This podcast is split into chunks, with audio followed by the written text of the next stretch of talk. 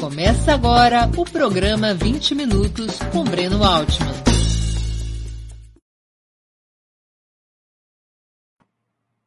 Bom dia. Hoje é 31 de março de 2021. Está começando mais uma edição do programa 20 Minutos. Há 57 anos, uma aliança entre as Forças Armadas, grupos empresariais e setores religiosos apoiados por estados imperialistas, em especial pelo governo norte-americano, derrubaram o governo João Goulart e impuseram ao país uma ditadura que duraria 21 anos. Nosso respeito e nossa homenagem a todos os que tombaram na resistência à ditadura militar fascista. Nosso convidado de hoje é Valério Arcari historiador, escritor e professor, é dirigente do Partido Socialismo e Liberdade, o PSOL. Perguntas poderão ser feitas através do YouTube ou do Facebook. Basta escrever na área de bate-papo dessas plataformas. Desde já, agradeço aos que participarem, especialmente aos que o fizerem contribuindo com o Super Chat ou se tornando membros pagantes do canal de Ópera Mundi no YouTube. Bom dia, Valério, e muito obrigado por aceitar o nosso convite. Bom dia, Breno. Bom dia a todos os que nos acompanham.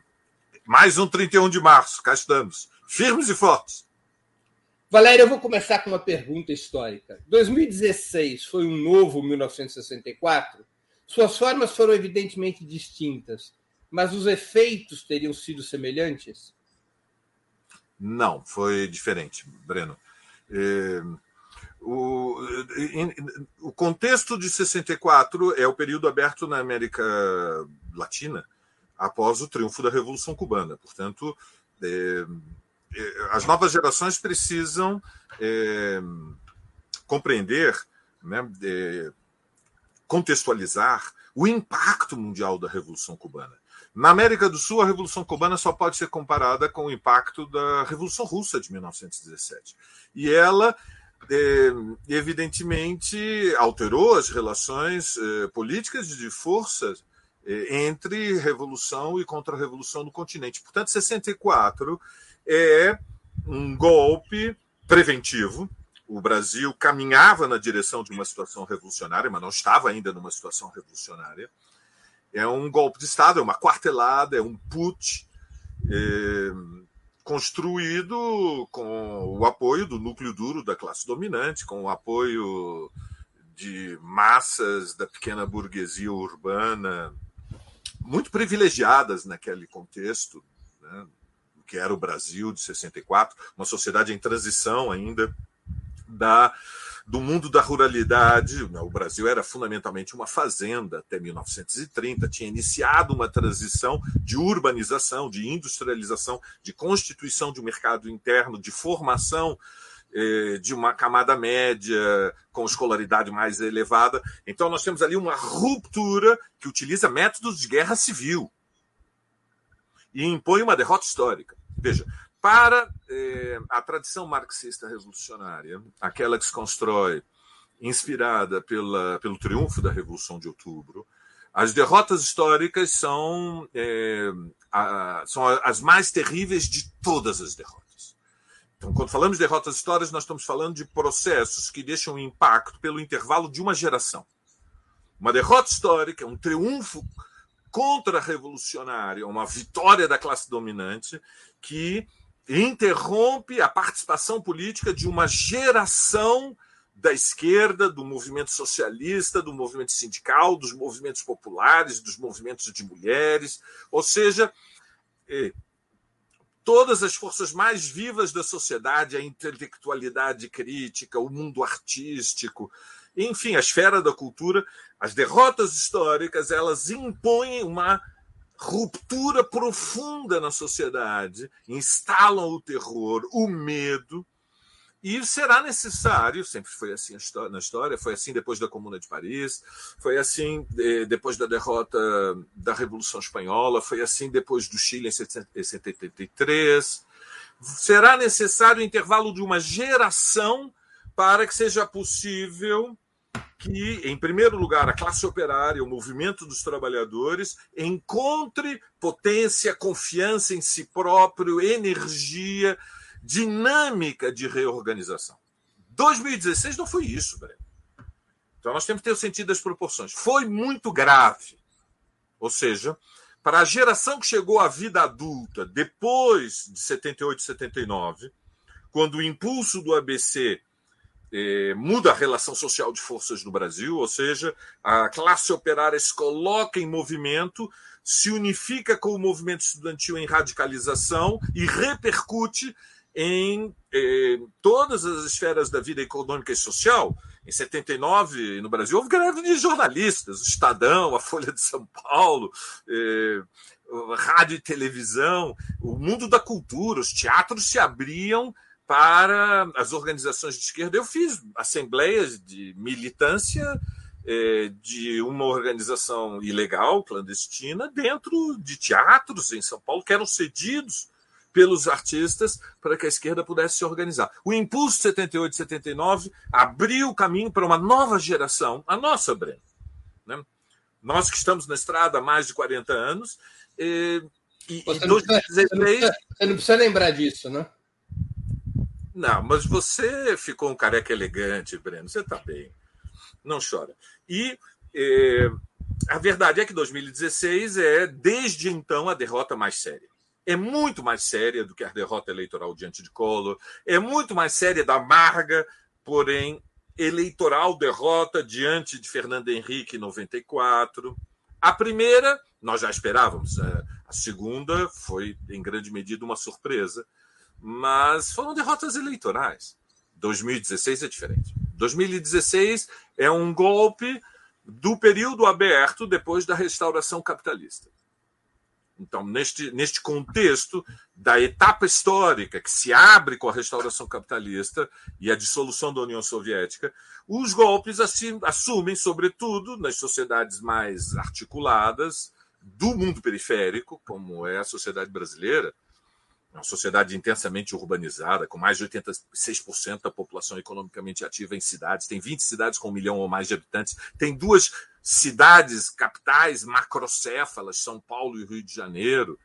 Macrocéfalas porque elas são desproporcionalmente grandes diante ainda é, do que é o, o, mundo do capitalismo brasileiro. Então, 2016 é uma derrota política, uma derrota social, muda a relação de forças, abre uma situação reacionária, mas não contra-revolucionária. Depois de 64, abre-se uma etapa contra-revolucionária. Depois de 2016, abre-se uma etapa reacionária. É diferente. É muito ruim, mas nós não precisamos. É, é, é, secundarizar o rigor da análise marxista, porque queremos dramatizar a realidade. É, o marxismo ele utiliza instrumentos teóricos com é, metodologia científica. E, portanto, nós não nos impressionamos com a retórica das palavras. Nós devemos reacionar, por quê?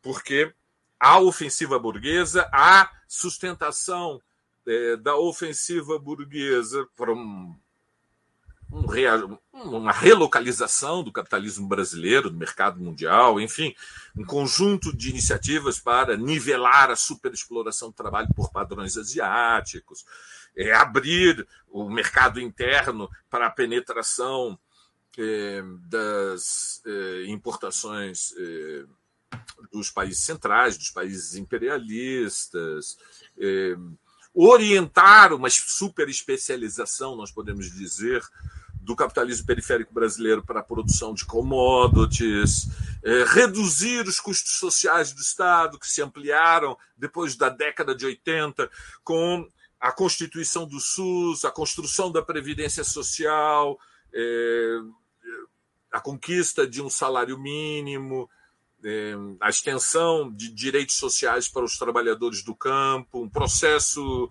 lento, eh, quase molecular, mas um processo de reforma agrária. Tudo isso tem que ser interrompido e a estratégia aberta pelo golpe 2016 é esse reposicionamento do Brasil no mercado mundial para atrair investimentos. Essa é a ideia obsessiva da classe dominante. O, projeto de que só o crescimento garante coesão social e o crescimento não pode ser impulsionado pelo Estado e a própria burguesia brasileira, a sua acumulação de capitais lhes parece insuficiente para impor essa dinâmica. Mas é uma derrota política e social, não é uma derrota histórica. A geração que se colocou em movimento a partir de 78 e 79, que depois foi renovada pela geração que se colocou em movimento contra o governo Sanei. Depois teve um novo impulso por aqueles que chegaram à vida adulta no início dos anos 90 e foram às ruas contra Collor. E que foram depois ainda renovados, reforçados pelo movimento que culminou com a eleição de Lula em 2002. É, e finalmente incorporou-se a geração que saiu às ruas em, nas jornadas de junho de 2013 no fundamental, estas forças uh, políticas sociais estão intactas. Evidentemente, aqueles que vêm de 78 e 79 já são sexagenários, estão cansados. Aqueles que lutaram contra Sarney eh, já não são jovens, são homens, são mulheres de meia idade e estão desgastados. É natural, há um processo imposto pelo que nós podemos chamar, talvez, o, o império da vida mas não, não há comparação com 1964, Breno. Especialmente as organizações não foram destruídas, né? ao contrário de 64. Claro, além disso, como expressão superestrutural, né? falava mais da estrutura da sociedade, das uhum. classes, dos setores avançados.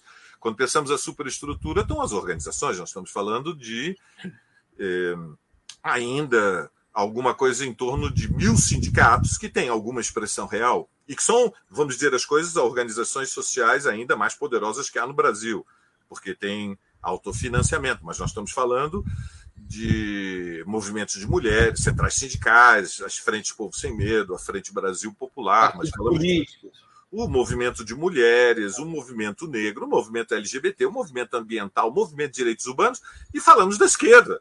Existe o PT, existe o PSOL, existe o PCdoB e existem pequenas tampouco, organizações menores da esquerda. E, e nós tampouco estamos numa ditadura aberta. Não, no Brasil não. Não houve subversão do regime.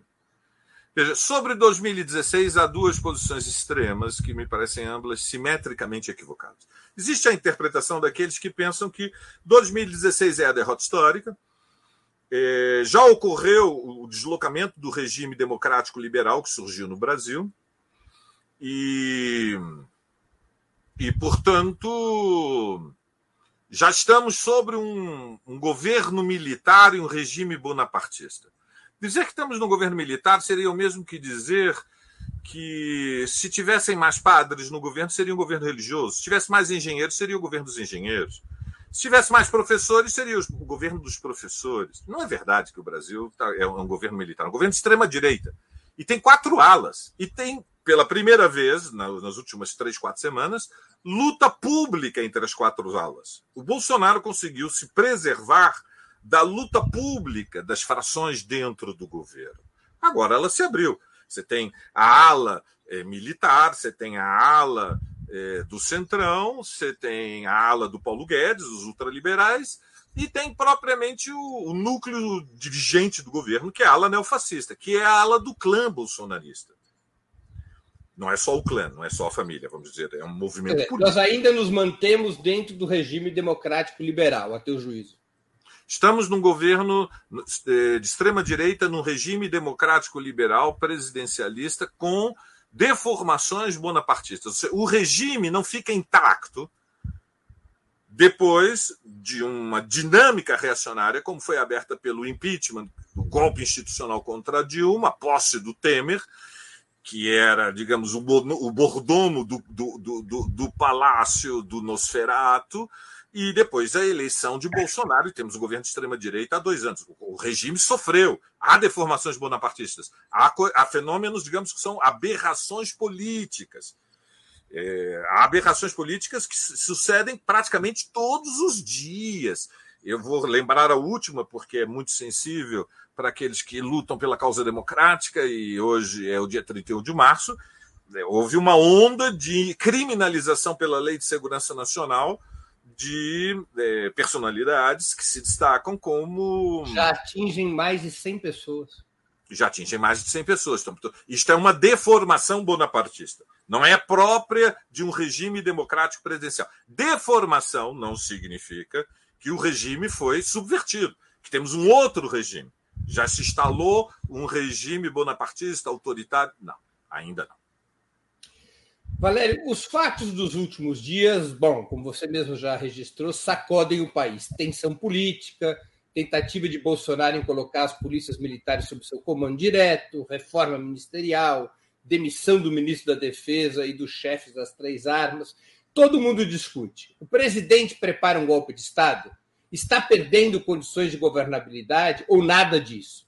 Qual é a tua opinião sobre os acontecimentos recentes do país? A reforma ministerial é um rearranjo dentro de um governo de extrema-direita. São quatro alas em luta. E o rearranjo se dá porque o governo, de conjunto, enfraquece. Então, é, veja, a primeira, o primeiro elemento que nós temos que estabelecer quando tentamos atribuir sentido ao que aconteceu é, é definir quais são a, qual é a nossa referência teórica, quais são os nossos instrumentos de análise.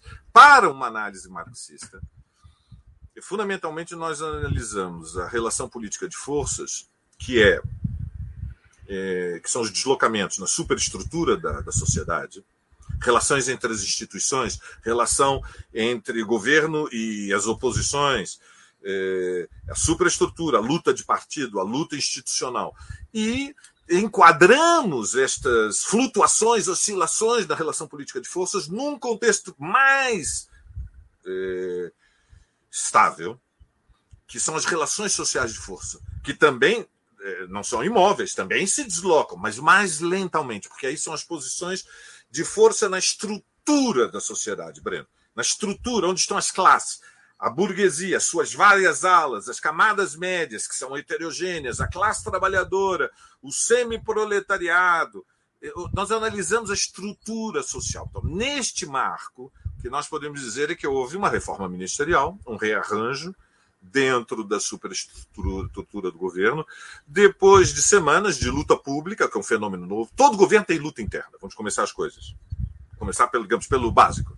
Back to the basics o básico é que todo governo, como qualquer organização humana, está permanentemente é, envolvido em, em debates, em discussões, em conflitos de opinião que expressam pressões sociais, expressam visões políticas e expressam projetos. Inclusive, quando falamos da superestrutura, falamos também dos projetos pessoais, porque existe o papel dos indivíduos na história. Então, nós temos quatro alas. O que, é, o que nós estamos assistindo ao longo do, deste ano, 2021, é que três fatores é, chaves não são os únicos. Repito, não são os únicos, mas os três fatores chaves são, por um lado, o ápice da pandemia. O Brasil hoje é o epicentro da pandemia. Estamos no ápice do, do da catástrofe humanitária. É um momento, do ponto de vista sanitário, ontem, ontem, ontem o Brasil, que tem apenas 2,3% da população mundial, chegou a 33% das mortes no mundo. Exatamente. É apocalíptico, é desproporcional, é uma catástrofe sanitária. Isso tem um impacto sobre o governo. Porque, evidentemente, que em primeiro lugar, quem é o responsável? Não é uma fatalidade biológica. O vírus é igual. E as cepas estão, digamos, disseminadas, as novas cepas estão sendo disseminadas pelas, pelos diferentes países diferentes continentes. O segundo fato fundamental é que a segunda turma do Supremo, eh, na semana passada, eh, numa votação em grande medida surpreendente, porque foi de virada, foi com emoção, votou a suspeição do Sérgio Moro, a liderança máxima da ala lavajatista que tinha rompido com o governo no ano passado.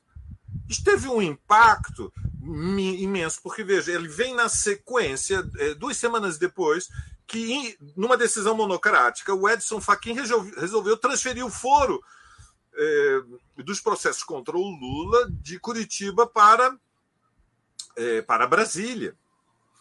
e anulando as sentenças do Lula. Anulando as sentenças, ou seja, Lula recupera os direitos políticos e, e imediatamente surge um vendaval de pesquisas que indicam que, mantidas as atuais condições de temperatura e pressão, o Lula está no segundo turno de 2022. Isso, evidentemente, não é garantido, porque no Brasil as condições atuais de temperatura e pressão não, se, não serão as mesmas daqui a três meses, quanto mais daqui a um ano. Ninguém morre de tédio nesse país. De tédio nós não nos aborrecemos.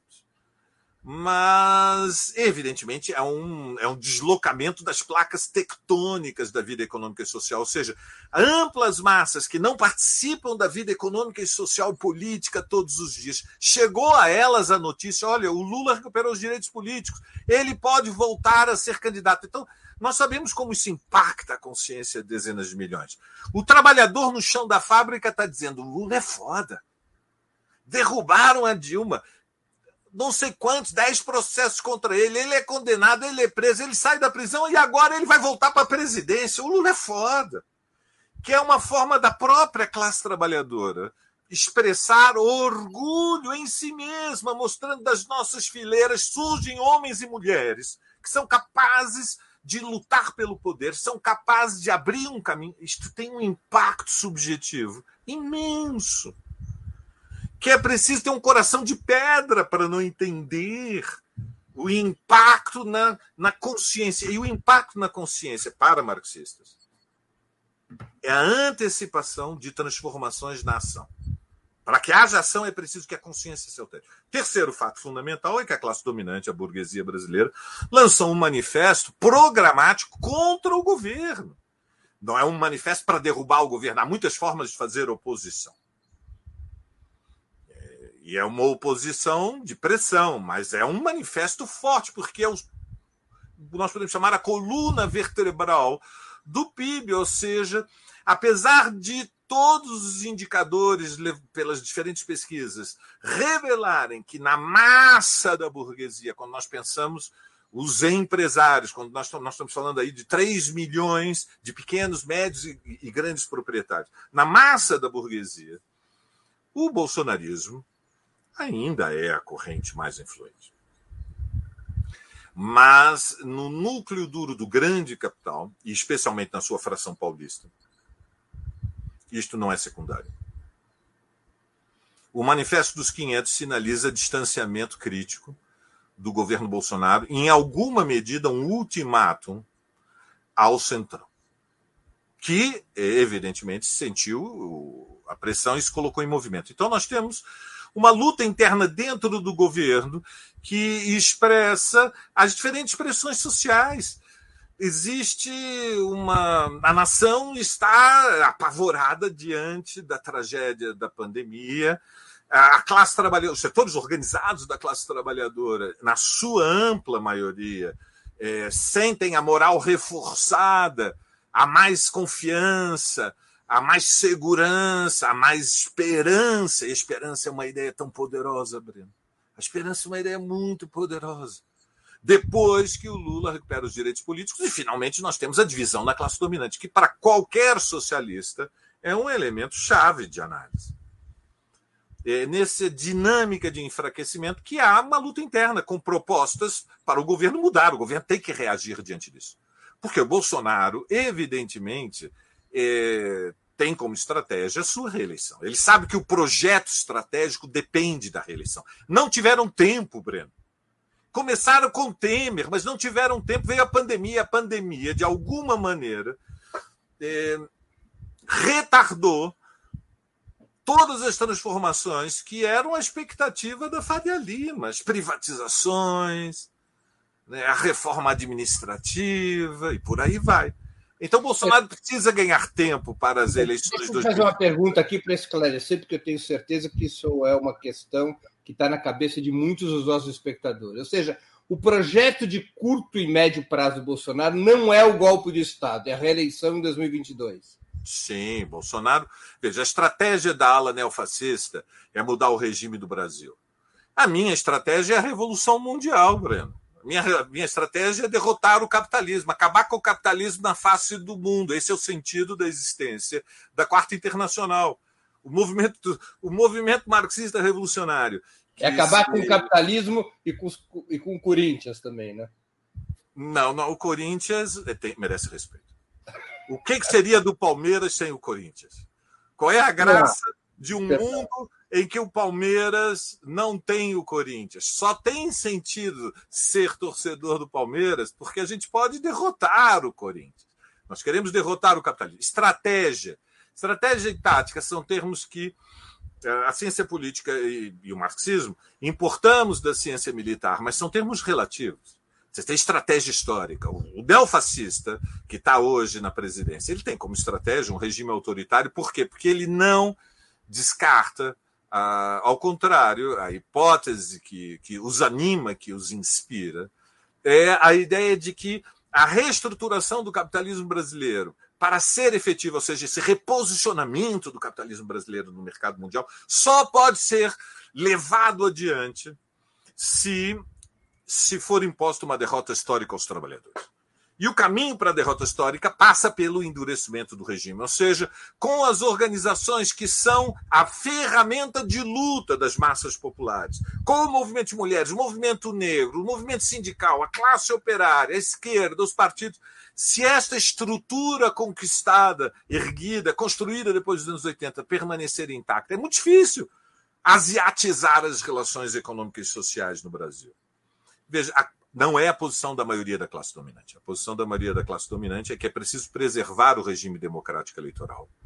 Mas a maioria da classe dominante, neste momento e desde 2016, deixou claro que não é a favor de ilegalizar a esquerda, não é a favor de colocar o PT, o PSOL e o PCdoB como organizações proibidas. Não é esse o projeto da classe dominante. É manter o regime democrático liberal, e construir uma derrota histórica pela desmoralização da esquerda. E Bolsonaro sabe que ele tem que operar dentro do regime. Diga, Breno. Que foi o papel da Lava Jato nessa estratégia. Que foi o papel da Lava Jato. Esse era o instrumento efetivo. Muito funcional é, e que e teve consequências devastadoras. E, infelizmente, uma parte da esquerda aprovou. Mas a classe dominante também sabe que a direção do PT, depois de 13 anos no governo, a corrente majoritária na direção do PT, está integrado ao regime. Sabe que o PT é um partido regime, é um partido mantido pelo fundo eleitoral, pelo fundo partidário, é uma máquina eleitoral, é, em grande medida, a mais especializada das máquinas eleitorais. Tem no seu interior militantes revolucionários, mas são vozes é, testemunhais, que em algum momento ganham mais audiência, mas que no fundamental mesmo nas circunstâncias do que foi a prisão do Lula, o aparelho manteve o controle do PT e, portanto, sabe que pode negociar com o PT. Quando o Lula sai da cadeia e diz eu não tenho ódio, ele está sinalizando: olha, nós vamos disputar o governo, mas nós somos um partido do regime, nós somos um partido da democracia. Não haverá vingança. Não haverá, não guardo rancor. Então, nós temos um jogo político dentro do qual o Bolsonaro tem que se mover é, consciente de qual é a relação política de forças. Ele, ele pode disputar a reeleição? Pode. Ele é um candidato forte para a reeleição? Pode ser. Ele vai ter que lutar para conseguir um lugar no segundo turno. Porque, como nós sabemos, um ano no Brasil é muito tempo e ele, ele vai ter que carregar a responsabilidade por centenas de milhares de mortos, pelo desemprego é, num patamar mais elevado da história e por uma é, um fastio, uma fadiga, uma irritação. Eu diria até, Breno, é, há um ódio que se acumula com o Bolsonaro, porque ele é, ele é mesmo para o que é o Brasil de 2021, as camadas médias com os seus privilégios, o racismo estrutural, maníaco, paranoico, é, com todo o reacionarismo arcaico que nos cerca. O Bolsonaro ele é anacrônico, mesmo para o que é o Brasil, que é uma sociedade muito complexa, muito complicada, muito difícil e muito peculiar, muito diferente do mundo andino, completamente diferente do Cone Sul.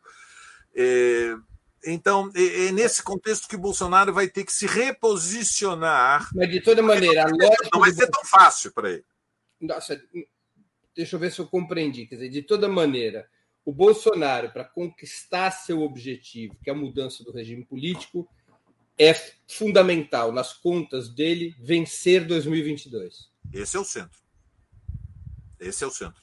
Nesse sentido, Valério, como é que a gente pode compreender esse aparente duplo movimento do Bolsonaro, duplo e simultâneo? De um lado, ele buscou um reacerto, um rearranjo com as chamadas forças do Centrão, do outro lado, ele abriu um contencioso com setores militares. Como é que a gente pode compreender esse duplo movimento? Eles têm a mesma lógica? Eles obedecem ao mesmo objetivo, que é fortalecer o governo de extrema-direita e se posicionar para 2022. São, não são movimentos contraditórios, são movimentos complementares, são diferentes, mas não são contraditórios. Diferente não é contraditório. Ele faz uma concessão ao, ao, ao Centrão, na verdade, é o Manifesto dos 500. Vamos dizer, o Centrão são, é uma coalizão de partidos de aluguel que não tem é, cabeça, tronco e membros. Em grande medida, é uma holografia? O centrão é uma, é, para usar uma, uma, metáfora um pouco injusta, é uma jabuticaba brasileira. Não é injusta porque a jabuticaba é, é, é latino-americana e nós roubamos dos nossos irmãos a jabuticaba. Mas a imagem é bonita. E então eu vou usá-lo. O Centrão é uma coalizão de partidos de aluguel que não tem trajetória, não tem programa, não tem programa histórico no sentido mais né, forte da ideia do programa, é uma coalizão de partidos aluguéis que tem sim sempre um programa político. Tem sempre um programa político de ação, inclusive. É um partido de governo, é um partido de gestão. Os partidos do Centrão fora do poder não sobrevivem. Eles têm que estar sempre na UTI do governo. Se desligar das máquinas, desaparece, desidrata, se transformam em poeira, se confundem com a natureza. O Manifesto dos 500 tem um impacto monumental. O Centrão é o seu porta-voz. Há uma concessão. O Centrão se entrega a cabeça do Araújo numa bandeja. Porque é um quadro. É um quadro de confiança. Não, não vai virar inimigo. É um movi... Dá um passo atrás para manter posições. Não é fuga. Não é desmoronamento. Não é dissolução. Eu leio os textos governo está se desfazendo. O governo não está se desfazendo, pessoal. Vamos só entender as condições. Os mais entusiasmados que escreveram o governo acabou. O governo acabou. Calma.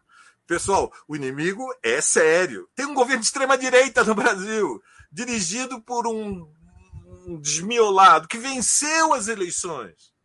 Então vamos respeitar as condições nas quais nós lutamos. Se o governo estivesse desmoronando, é a hora da ofensiva final. É a tática húngara, é Bela Kun, ofensiva. Vamos preparar a greve geral, vamos derrubar. Se estivesse desfazendo, e a esquerda não empurra para derrubar, é uma covardia, uma omissão imperdoável do ponto de vista histórico. Não há a menor condição de chamar a greve geral, pessoal. Para o dia 24 passado, centrais sindicais tentaram discutir com os trabalhadores dos transportes se era possível fazer greve. Não era possível, gente. Os sindicalistas tem um termômetro, sabem? Dá para atrasar um pouquinho? Dá para atrasar um pouquinho, mas dá para fazer greve? Não dá.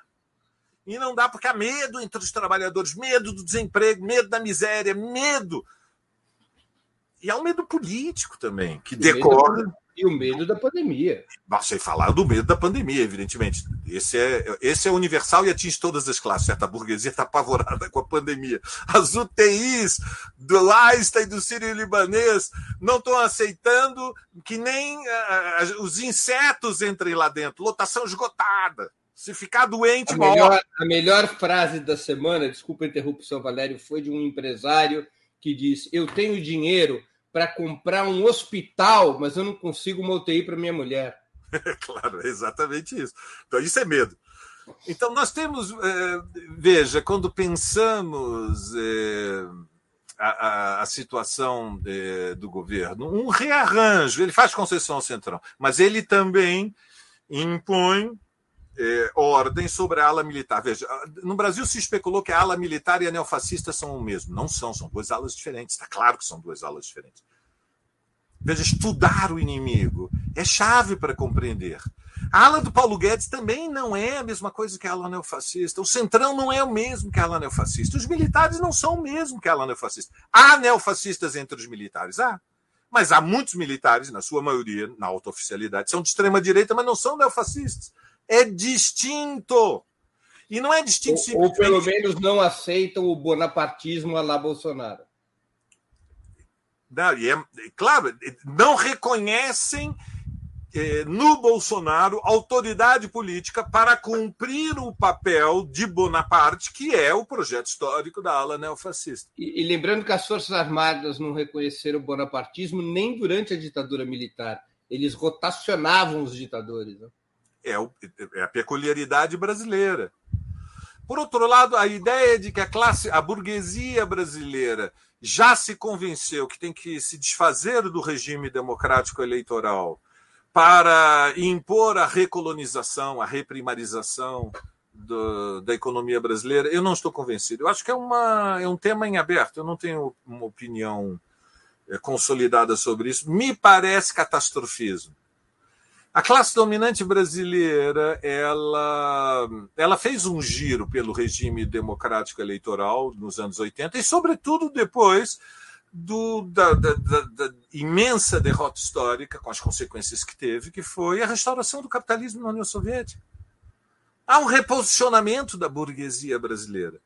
E esse reposicionamento, em relação ao seu Estado e à forma que deve ter a arquitetura das instituições do seu regime, é a defesa do regime. Eles aceitam a ideia, e é muito funcional, instrumentar um governo de extrema-direita, desde que seja nos limites do regime. E de resto, o Manifesto dos 500 coloca de novo pressão é, sobre os partidos da centro-direita para construir a terceira via, porque o Manifesto dos 500 tem o embrião de um programa de uma terceira via. Então, eles estão dizendo para o PSDB, MDB, DEM e satélites desse centrão, articulem uma alternativa contra Bolsonaro e Lula. Vocês estão dormindo? Não entenderam o que aconteceu? Teve uma pandemia. Só, só para completar o teu raciocínio anterior, me perdoe. Quer dizer, então você diz, há um rearranjo com o Centrão para garantir a estabilidade parlamentar do governo. E o movimento em relação às Forças Armadas? Ao que, que ele corresponde? Disciplina política. Quer disciplina política, das, quer que a ala militar respeite as decisões do governo. Veja, ele aceita que haja diferenças dentro do governo. Mas depois de que decidir uma linha, com o consenso de todas as alas, todos têm que obedecer. Se o consenso contraria o Centrão, o Centrão tem que obedecer. Se o consenso contraria o Paulo Guedes, o Paulo Guedes tem que obedecer. Mas também, se o consenso contraria os militares, os militares também têm que obedecer. E havia uma é, anomalia neste, nós podemos chamar, no regime interno de operação do governo da extrema-direita. Todas as alas aceitavam a construção de um consenso, a que era o, cujo árbitro era o Bolsonaro, evidentemente. Quando isso não aconteceu, que foi com no episódio que o Sérgio Moro é, precipita a sua demissão e ruptura com o governo, a Lava Jatista sai do governo, é, houve ruptura. Houve ruptura e foi impulsionada pelo Bolsonaro. O Bolsonaro empurrou o Moro para sair do governo. Vamos dizer as coisas como são. O Moro não queria sair do governo. O Moro estava engolindo, engolindo, engolindo, engolindo sapo. Até que houve um ultimátum do Bolsonaro, ele resistiu, foi demitido. O mesmo aconteceu agora nas forças com, deixa, com, com a ala militar. Deixa eu fazer uma pergunta mais específica sobre isso. Bolsonaro conseguiu ampliar o controle sobre as Forças Armadas com a nomeação do general Braga Neto para ministro da Defesa e a defenestração dos chefes das três armas? Ou a tríplice demissão o enfraqueceu, isolando entre os fardados? Isso nós não sabemos, Breno. Essa é uma pergunta de um milhão de dólares. Quem disser que sabe é, é, é um aldrabão. Se há algo impenetrável no Brasil, é como se desenvolve a luta política na alta oficialidade das Forças Armadas. Eles têm uma organização leninista interna, tem centralismo de organismo, não foge. Ninguém tem acesso a essa informação, nós não sabemos. Isso nós veremos. Se o movimento que ele fez o fortalecer. O objetivo é fortalecer, evidentemente. Pode-se voltar contra ele? Claro que pode. pode ter exatamente o efeito reverso, pode. Pode ter gerado ressentimento na alta oficialidade, pode ter gerado desconfiança, pode ser que, na verdade, a ala militar que aceita participar do governo tem muito menos autoridade sobre as forças do que tinham os general, o almirante, que foram agora demitidos. Isso veremos, nós não sabemos essa.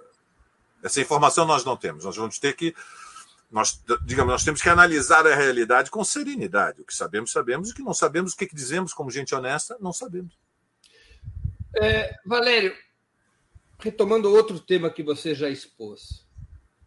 Os dois principais fatos que você destacou da conjuntura, a reabilitação eleitoral do Lula e o isolamento do Bolsonaro, o crescente isolamento do Bolsonaro, mudam substancialmente o cenário político do país? A esquerda pode passar da defensiva à ofensiva?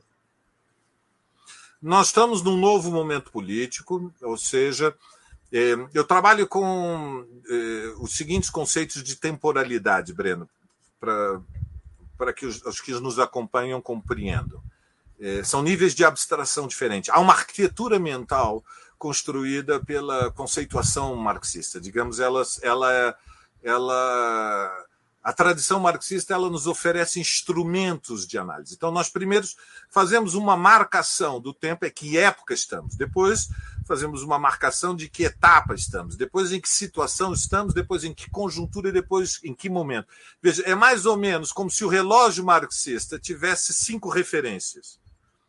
Né? Na vida de todos os dias, gente prática se pergunta que horas são. Ah, agora são 11h43. É uma informação, mas na verdade é 11h43 do 31 de março de 2021, dentro da, do calendário construída, construída da era cristã.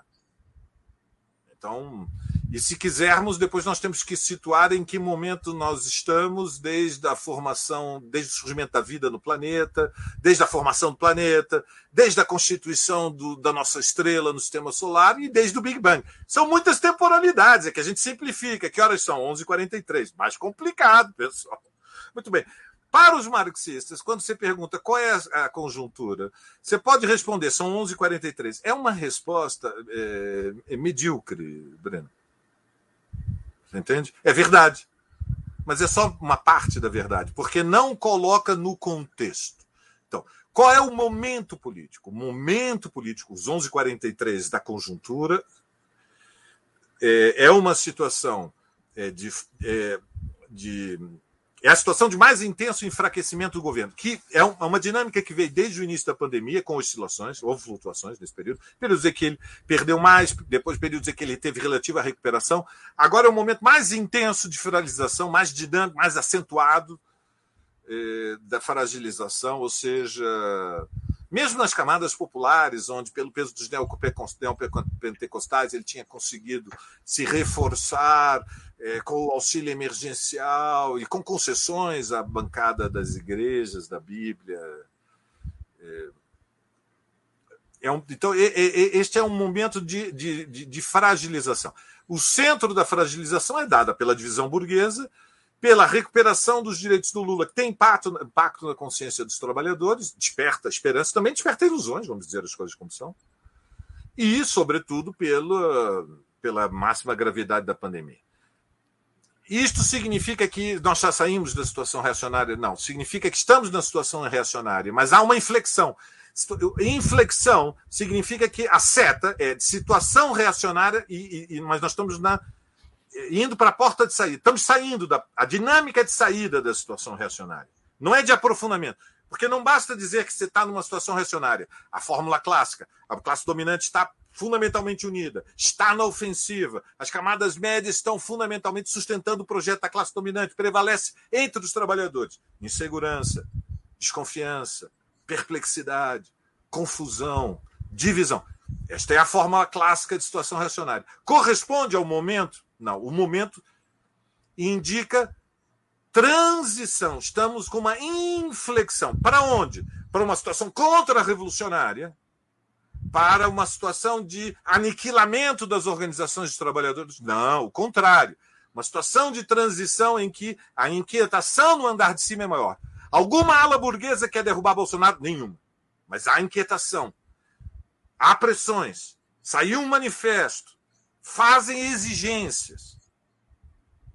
Então, há uma inflexão. E nas camadas médias? Nos setores de maior escolaridade, o governo perde confiança, perde autoridade e é vertiginosa. Entre os trabalhadores, há sinais moleculares, mas há indicadores, porque nós recebemos os informes, como está no chão de fábrica, como está no bairro, como está nas, nas reuniões dos coletivos de mulheres. A gente recolhe as informações e ouve, presta atenção. O clima melhorou. Então, é nesse contexto que eh, nós temos que pensar a tática, porque nós analisamos a realidade para agir. Então, há dois perigos na tática sempre. Assim como na análise, há o perigo de exagerar o significado da derrota, né? o, o perigo de dramatizar o que o impacto de, de, todas as derrotas acumuladas desde 2016. Há o perigo oposto, o perigo de subestimar. Tem gente que acha que o impulso das jornadas de junho de 2013 está intacto. É uma, uma visão hegeliana de que a toupeira submergiu embaixo da terra, mas a cabeça da toupeira vai aparecer logo ali, na próxima esquina da luta de classes. E, no fundamental, eh, as relações políticas e sociais acumuladas na década anterior não foram alteradas. Na política também, Breno. Então, tem uma parte da esquerda que está furiosa porque não se chamam mobilizações de massas nas ruas. É um setor mais avançado, mais combativo, que está mais ansioso, está muito nervoso. Você sabe que durante a pandemia, os corações mais sensíveis, que são aqueles que pendem à esquerda, também ficam mais nervosos, ansiosos, há mais perturbação. Então, há uma tensão para é, voltarmos às ruas, convocar ações de massas, afinal, os trabalhadores e o povo nunca puderam sair das ruas porque precisam ir trabalhar, é, preparar a greve geral. É a hora de derrubar o governo. Por que, a esquerda não chama as concentrações? Por que, que não somos milhões nas ruas? O mal-estar está crescendo. É uma esquerda que, sobre o impulso do seu desejo, isso é algo que nós nunca podemos subestimar é a potência do desejo. O desejo é uma força imensa e contamina a mente. Ainda bem. É bom que o desejo exista. Mas o desejo não pode nos guiar. O que tem que nos guiar é uma, uma combinação de razão e emoção. Por outro lado, tem os, aqueles que acham que nós temos que esperar 2022, que a eleição está ganha, é. que o Lula tem que girar para o centro, tem que procurar um burguês de estimação, arranjar uma figura aparentada, semelhante ao lugar que ocupou José de Alencar, e imitando a mesma tática de 2002, o Lula é invencível. Joga parado, bota um burguês de vice, sinaliza com uma carta palossiana de que tem responsabilidade fiscal e a eleição está ganha. Ambas essas perspectivas, o ultra-revolucionarismo da tática húngara, Belacum, ofensiva permanente, ou o quietismo da tática do catenaccio, ou como você dizia, da retranca inviolável, bota quatro é, na defesa bota não um líbero, bota um líbero, depois bota dois marcadores à frente do líbero, retranca e, e, espera que o tempo leva as águas do rio na direção do mar e o Lula está reeleito. Essas duas eh, localizações táticas, a ofensiva permanente e o quietismo, na minha opinião, são, são equivocadas. E qual seria o caminho, então, Valério, na tua opinião? Eu creio que os últimos 100 anos ensinaram para a esquerda mundial que a tática mais eh, eficiente, mais eficaz, aquela que passou a prova da, no laboratório da história, porque a história é um labirinto, você sabe, Breno, mas é um laboratório. Eh, e o laboratório significa que algumas ideias passaram a prova, foram testadas e foram aprovadas, outras não foram. E nós temos que ser rigorosos disso, como os cientistas são trabalhas com várias hipóteses se testa e se eliminam aquelas que não são confirmadas. Com tranquilidade, sem paixão, com método. A tática que passou a prova do laboratório da história é a frente única da esquerda. É a frente única da esquerda que permite combater o perigo neofascista e abrir o caminho para um governo de esquerda. A nossa estratégia não pode ser outra que um governo de esquerda. Abrir o caminho para derrotar o bolsonarismo e construir a frente única. O que é a frente única de esquerda? É a frente única dos partidos, evidentemente, porque são, na superestrutura, é, o que nós temos organizado, mas é, sobretudo, uma frente única que se apoia, e aqui o sobretudo é sublinhado em caixa alta, bem sublinhado, bonito, com três cores, sublinhado, caixa alta, mas é, sobretudo, a união das frentes, da Brasil Popular e da Povo Sem Medo, do movimento da classe operária com o movimento sindical, com o movimento popular por moradia, com o movimento de mulheres, com o movimento da juventude negra, com o movimento LGBT, com os ambientalistas, com os direitos humanos, porque a nova geração, e são sempre os jovens que vão estar na primeira linha, Breno, são jovens. É a garotada, é a moçada que tem menos de 45 anos ou menos até de 35 anos, são os que têm a potência, a energia, a confiança, a coragem, a esperança de estar na primeira linha. E esta frente única apresenta um programa que é evidentemente o Bolso, fora Bolsonaro, é a defesa das liberdades democráticas. Mas não é só isso. Porque as massas não vão sair às ruas para derrotar Bolsonaro. E Bolsonaro tem que ser derrotado nas ruas. O neofascismo não se derrota só em eleições. A direita se derrota em eleições, ela desmoraliza, ela dissolve, ela se fragmenta. Os neofascistas não vão desaparecer do Brasil como uma força de primeira grandeza e perigo político, se não forem derrotados nas ruas. Só a Frente Única de Esquerda pode fazê-lo. Mas é preciso um programa para levar as massas às ruas. E para isso é preciso dizer para as mulheres que elas vão ter o direito da legalização do aborto. É preciso dizer para os ambientalistas que vai ter criminalização de queimada da Amazônia e fazendeiro que botar fogo na mata vai perder a fazenda e vai ser expropriado, como a lei que garante expropriação de fazenda que usa trabalho escravo. Senão os ambientalistas não saem, não se motivam, não encanta, não ganha confiança. Tem que dizer para eh, para todos os trabalhadores que a lei do teto dos gastos vai ser revogada esse décimo eh, primeiro mandamento oculto de Moisés, que o Estado não pode gastar mais do que arrecada, é um falso ídolo. Moisés nunca trouxe esse mandamento. Deus provavelmente teve mais ideias para mandamentos, negociou com Moisés. Eu duvido que alguma delas fosse a lei do teto dos gastos, mas, de qualquer forma, de qualquer forma, não tem nenhum fundamento bíblico a lei do teto dos gastos. Tem que ser revogada. E isso é um programa que só a esquerda pode apresentar revisão da, da lei do teto dos gastos, revisão da reforma da Previdência, aumento do salário mínimo, direito à legalização do aborto, criminalização das queimadas na Amazônia, eh, volta aos concursos para as universidades, amplia a vaga no ensino público, respeita é, o Fundeb, tudo isso pode criar uma mobilização, porque aí a gente inflama, incendeia a imaginação política das pessoas, Breno.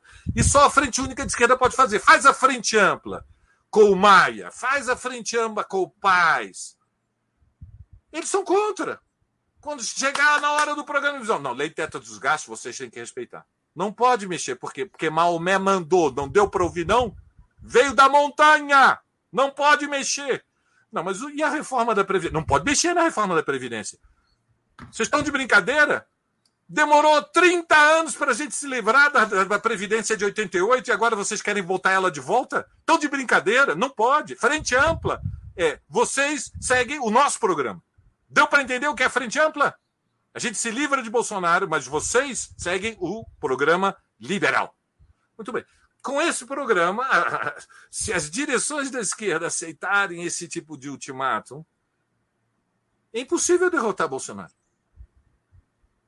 Essa é a tática, a tática da Frente Única de Esquerda. Valério, do ponto de vista dos partidos, na tua opinião, que partidos estariam dentro da Frente Única de Esquerda?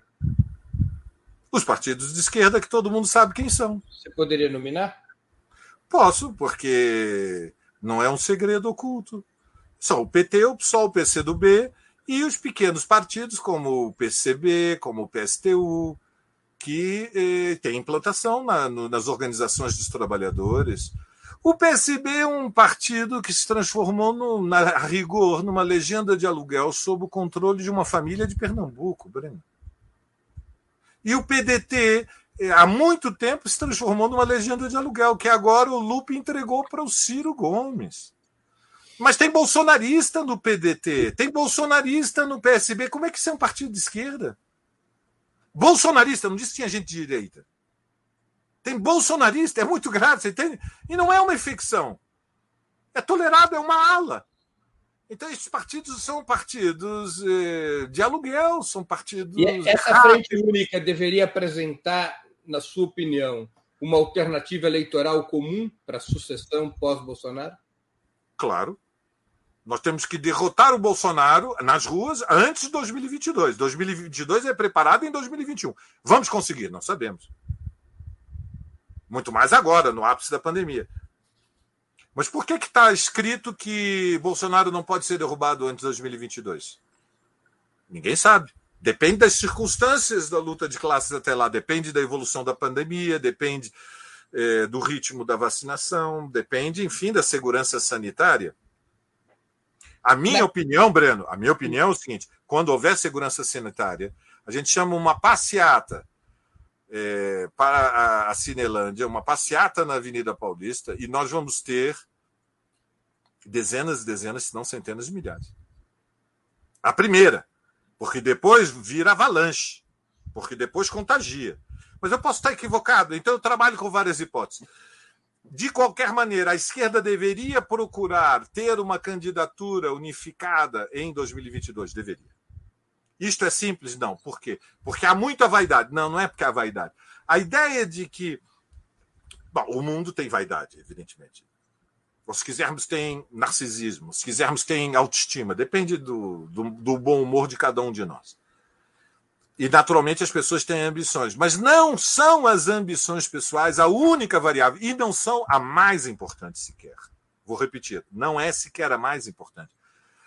Variável. A vaidade dos indivíduos o que é decisivo é a escolha do caminho. A escolha do, do caminho é qual é a tática. Então, veja, o PSOL, para, quer, eu creio que no PSOL vai se construir, vai se, o PSOL tem um congresso este ano. Uhum. Vai, vai haver uma luta pela maioria. Eu creio que a atual maioria dentro do PSOL, que é um bloco político que une várias correntes, a Primavera, a corrente Revolução Solidária que o Bolos é, expressa e que se consolidou é, dentro do partido, é, o campo chamado Semente, que une a minha corrente, a resistência com a insurgência, com o Subverta, com outras correntes, pequenas, outras correntes é, também importantes. É, esse campo da maioria ele tende a ser reforçado. E ele vai lutar por uma frente única de esquerda. Mas lutar significa que ele vai defender um programa. Ou seja, o PSOL não dá apoio a crítico incondicional a Lula, porque o Lula é o maior líder popular do Brasil. O Lula é o maior líder popular do Brasil. O PSOL não será um obstáculo para que o Lula chegue ao segundo turno. O PSOL quer ser um ponto de apoio, mas para ter o apoio engajado do PSOL, tem que haver uma negociação. E o problema não é só qual é a compensação. Então, quem é o candidato a governador do Rio em São Paulo? Isso também entra na discussão, evidentemente. Mas tem que discutir lei de teto dos gastos, tem que discutir Agora, deixa eu entender uma coisa. social. E havendo um acordo programático, na tua opinião, a candidatura Lula poderia unir as forças de esquerda? Tenho certeza. Havendo acordo programático, Lula unifica e representa a esquerda em 2022. Desde o primeiro turno? Desde o primeiro turno. Sem nenhuma dúvida, a mão não vai tremer. É Bolsonaro. É contra Bolsonaro. Derrotar Bolsonaro é a missão da nossa geração. Não tem nenhuma dúvida. Mas tem que haver negociação. Valério, uma última. Tem que discutir legalização do aborto, tem que discutir queimada da Amazônia, tem que discutir salário mínimo, tem que discutir Fundeb, tem que discutir. Veja, o PSOL tem que chegar no movimento negro e dizer: aqui está. O PSOL tem que chegar no movimento de mulheres e dizer: aqui está. No movimento ambientalista, no movimento indígena, tem que chegar aqui e dizer: aqui está. Porque a Sônia Guajajara vai botar a mão na minha cara, Breno, e vai perguntar: vocês não entregam as terras indígenas. Nós queremos mais terras. O governo do PT tem compromisso com as terras indígenas, tem compromisso com as reservas, tem compromisso com a saúde indígena. O movimento de mulheres vai chegar na você cara leu, do, do você leu, Você leu o programa de reconstrução democrática e transformação que o PT formulou? Ele atinge essas expectativas suas? Não, ele está quem? Não é o bastante. Vai ter que ser melhor que aquilo. Não é o bastante. É um esforço, é respeito à Fundação Perseu Abrama, respeito àqueles que elaboraram o programa. É melhor que o PT tenha um programa, mas não, não é o bastante para o PSOL. O PSOL tem um programa proposto? O PSOL vai apresentar como resultado da preparação do Congresso. Mas mesmo antes do Congresso do PSOL, você acha que deve ser estabelecida uma mesa comum para já começar a discutir programa? Sim, imediatamente. Bem. Valério, uma última pergunta, que a gente já está chegando no tempo final do nosso, da nossa entrevista. É, há 30 anos atrás desaparecia a União Soviética e o movimento socialista passava talvez aquela que, é, que foi sua pior defensiva. A pandemia pode inverter esse jogo? O capitalismo pode passar defensiva e os socialistas recuperarem terreno? Mas você é um, é um otimista incurável. Hoje é 31 de março e a pandemia vai salvar a luta socialista contra o capitalismo. Nada salva, nos salva do capitalismo. Não, não, não sei a minha pergunta. Eu Essa crise do capitalismo, aprofundada pela pandemia, pode ajudar a inverter é, esse cenário defensivo. Eu entendi, Breno, mas eu gosto de brincar com você. Você é o último stalinista romântico, eu tenho que falar, falar alguma maldade num programa com você. É, o que salva, o que nos salva a humanidade, a civilização, tudo de que, é, de que há de mais justo e bonito e inspirador e fraterno e belo no mundo é a luta da classe trabalhadora, dos explorados e dos oprimidos. Nada substitui a luta dos trabalhadores, dos povos, das mulheres, dos negros, enfim, de todos os explorados e oprimidos. A pandemia é uma tragédia sanitária que impacta a consciência de centenas e centenas de milhões. Por quê? Porque a pandemia mostra, revela, a tragédia que é o capitalismo contemporâneo. Veja, nós estamos sob o domínio de a rigor, seis laboratórios que têm o controle das patentes. E a União Europeia, os Estados Unidos e o Japão se recusam a estabelecer, mesmo que seja de forma temporária, uma anistia, uma suspensão do direito de patentes. Evidentemente, a capacidade produtiva instalada, não tenhamos nenhuma dúvida, permitiria que em um ano toda a humanidade fosse vacinada. Veja, mesmo a capacidade instalada dos laboratórios no Brasil para produzir vacinas é completamente subaproveitada, para dizer as coisas como são. Não é verdade que só é, Manguinhos e Butantan têm condições de produzir vacinas no Brasil. Isso não corresponde.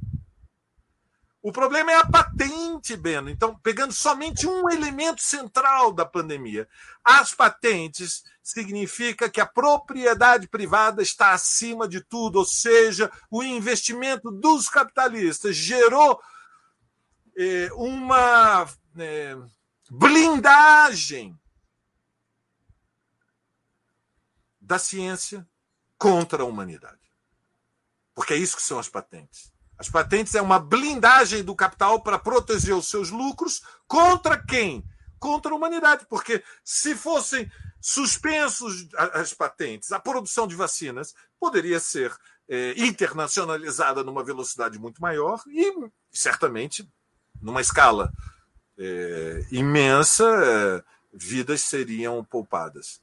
Então, as lutas que nós vamos ver no mundo depois da pandemia, elas é, provavelmente vão estar num patamar mais elevado de consciência pela incapacidade que teve o que nós podemos chamar o embrião de governo mundial, que é o sistema das Nações Unidas, o G7, o Fundo Monetário, o Banco Mundial. Este sistema, esta arquitetura que foi construída ao final da Segunda Guerra Mundial e que se mantém de pé, mesmo é, décadas depois da, da restauração capitalista, da dissolução da União Soviética, este embrião de governo mundial está é, levando uma surra do vírus, está sendo derrotado pela pandemia. Está ficando claro que ele é incapaz sequer de garantir uma rede de segurança sanitária, porque nós somos governados por maníacos, Breno. Maníacos que não permitem que se produza em grande escala vacina. E, portanto, ainda que seja diferente do que o Bolsonaro, é, Trump, mas também Merkel, mas também uh, Macron e, e, na linha de frente Boris Johnson, para não falar do infeliz que governa o Japão, cujo nome eu não me recordo, são todos responsáveis também por uma parte deste castigo que nós estamos sofrendo com a pandemia. E Valério, serão cobrados pela história. Valério, a gente está aqui encerrando a entrevista. Vou te fazer uma pergunta de pandemia. Duas, na verdade. O que, que você leu ou está lendo e gostaria de sugerir para os nossos espectadores. E também o que você está vendo, que série viu ou está vendo e é, indicaria para quem está nos assistindo. Olha, eu tenho uma rotina de trotskista de mosteiro. Eu de manhã gosto de ler, à tarde, em geral, eu escrevo e à noite eu faço reuniões. E cozinho todos os dias, Breno. Vou para a cozinha e preparo os meus pratos. Eu li muitos livros desde o início da pandemia. O último que eu terminei agora é uma nova biografia de um escola, de um estudioso norte-americano chamado Patenaude, que é uma nova biografia do Trotsky, que é interessante porque tem acesso aos documentos de Harvard, que eram é, documentos da, da esposa, né, da companheira do Trotsky, da Natália Sedov. Mas já comecei também, porque eu leio vários livros ao mesmo tempo. Terminei, né, a semana passada, o Patenot, do Trotsky do Patenot, e comecei um muito interessante chamado Desenvolvimento Desigual Combinado, do Kevin, que é um, é um. Eu conheci, inclusive, eu tive em eventos eh, na Conferência do Materialismo Histórico em Londres, depois tive uma conferência com ele nos Estados em Chicago, no Socialism perdão, em 2015. E ele, ele escreveu um livro é, que foi muito premiado, inclusive, que, cujo título. Ele era professor na Universidade de Glasgow, era um escocês. Os escoceses são mais ou menos como os pernambucanos, você sabe, né? Aquela. É, ninguém quer brigar com os escoceses. Os holandeses aprenderam que não é bom mexer com os pernambucanos, o resto da humanidade aprendeu que não pode se mexer com os escoceses. E ele era trosco escocês, então ele era uma figura realmente de combate, era quase um boxer. Ademais, era troncudo, parecia mesmo das Highlander. E faleceu. Faleceu é da minha idade, morreu muito precocemente um câncer, mas escreveu um livro que é um clássico, é, é How Bourgeois, Bourgeois the da Bourgeois Revolution. Quanto, quanto burguesas foram as revoluções burguesas? Uhum. E dentro deste livro, que ganhou, creio que, um prêmio, no, o prêmio eh, marxista Isaac Deutscher, eh, se eu não estou equivocado, há uns anos atrás, tem uma. É um livro enorme, é um livro monumento, é um livro de referência, de consulta. Tem um capítulo que chama Desenvolvimento Desigual e Combinado, que é um pouco a interpretação da história da, da Escócia com o instrumento da Lei de Desenvolvimento Desigual e Combinado. E foi publicado agora pela editora da Unesp. É... Então, é um livro bacana, é um livro pequeno, não deve ser um livro muito barato, deve estar na deve estar já à disposição é, no portal da Unesp. Kevin Anderson, é, Desenvolvimento Desigual e Combinado. Séries. É, eu tenho visto uma série finlandesa que é sensacional para dormir. Chama Border Town. Border, Border Town, a cidade eu, eu, da fronteira. Sim, sim, eu, tô, eu, eu, assisti essa série também. Você viu? Uhum. Então, o personagem fundamental, digamos, o principal, é um detetive finlandês que é, utiliza um método analítico muito rigoroso, e, mas ele é um pouquinho autista, ele parece um pouco ácido. Ele tem um talento especial, né? Ele tem intuições. Mas, na verdade, a intuição dele é como eh, se diz a inteligência operando em máxima velocidade, Isso. relacionando muitas, muitas informações. Ele precisa de muita informação, ele tem uma sede de informação e ele guarda a informação, guarda, guarda, guarda, e procura mais, mais, mais, mais. Tem uma mente de investigação. Então, estou vendo a Border Town porque eu nunca consigo ver um capítulo completo.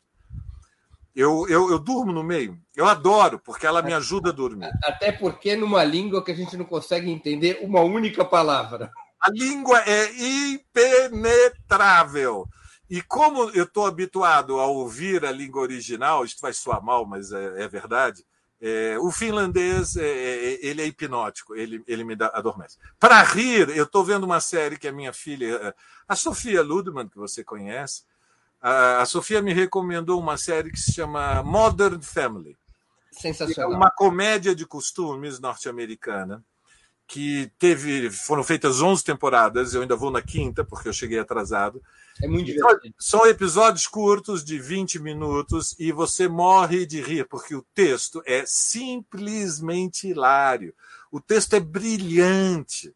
E é uma crítica do, do, do que nós podemos chamar né, os dilemas da vida cotidiana e a família média americana. e a família média norte-americana. Mas é, é, digamos os personagens são é, vistos com empatia são vistos com um olhar é, um olhar é, generoso. é uma, é uma série sem vilão.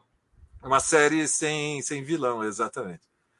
E Valério... claro é, a vida continua com ouvindo uma boa música instrumental para fazer o café da manhã e, e, e preparando o almoço na cozinha, Breno. Valério, eu queria te agradecer muito pelo teu tempo, por essa entrevista. tenho certeza que nossos espectadores, nossos espectadores e nossos espectadores, espectadores aproveitaram muito essa, esses 75 minutos de conversa contigo. Muito obrigado por suas palavras, por suas análises. Obrigado, Breno. Obrigado a todos vocês. Desculpem qualquer coisa. Mas hoje é 31 de março. Ditadura nunca mais. Grande abraço, meu bom abraço. Breno. Encerramos assim mais uma edição do programa 20 Minutos. O nosso convidado de hoje foi o historiador, escritor e professor Valério Arcari, dirigente do Partido Socialismo e Liberdade, o PSOL. Nós voltaremos a nos encontrar no próximo programa 20 Minutos, dia 2 de abril, sexta-feira, às 11 horas da manhã, nos canais de Ópera Mundi, no YouTube, no Facebook e no Twitter. O nosso convidado no dia 2 de abril será o presidente da Central Única dos Trabalhadores, Sérgio Nobre. Até lá e um grande abraço.